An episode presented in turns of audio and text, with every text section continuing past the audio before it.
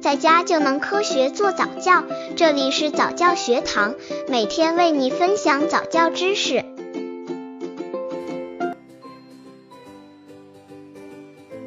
十九，早教中心教案：蒙特梭利蒙氏教学法初级培训教案。教学材料应遵循以下原则：一、尊重孩子发展的敏感期；二、兴趣性原则；三、可操作性原则；四、适时适量的投放；五、随主题投放。由于篇幅有限，课程文字详细教案可以到公众号早教学堂获取学习和更多早教课程教案。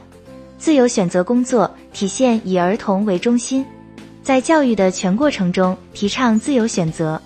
在蒙氏教育中的自由，指的是要给孩子自由的时间、自由的保障，每次都坚持不能朝令夕改。自由的自我教育空间，不但给孩子行为上的自由，更要给孩子心灵上的自由。老师应给孩子创造的环境：一、真实。在蒙氏班的孩子要感受真实的环境，紧紧地贴近生活，将各国的文化融入到教室内，体现在日常生活、科学文化区。在家里没有满足幼儿，在幼儿园要满足他，提供真实的生活用具等。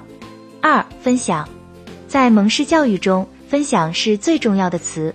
在蒙氏教室中要有分享日，要求每周又一次。分享自己的物品、自己做过的事、自己的感受等均可。三、肃静，对别人不造成干扰，小心照顾易碎物品，不大声喧哗，这是对他人尊重的内化表现。四、不责怪儿童，不在别人面前评论儿童，包括家长。五、奖惩无用，对于经过努力取得成功的孩子，我们一个点头、一个眼神、一个微笑就足够了。必要时用语言表达，对于语言表扬要有要求，表扬要具体，表扬次数不能太频繁，否则孩子的学习的内在动机会受影响。蒙氏教育的特点及教育成果：一、以儿童为中心；二、不教的教育，不教孩子一加一等于二的结果，让他知道一加一等于二的过程；三、把握儿童的敏感期；四、教师是导师、引导者。观察者是环境的准备者，还是孩子的资源库？五、注重智慧与品格的培养。六、尊重孩子的成长步调，不设课程表。七、混龄教育。八、丰富教材与教具。九、排除奖惩制度。十、爆发式的教育成果。蒙氏教育的成果由孩子来体现。一、会积极争取达到目标。二、思维活跃不局限。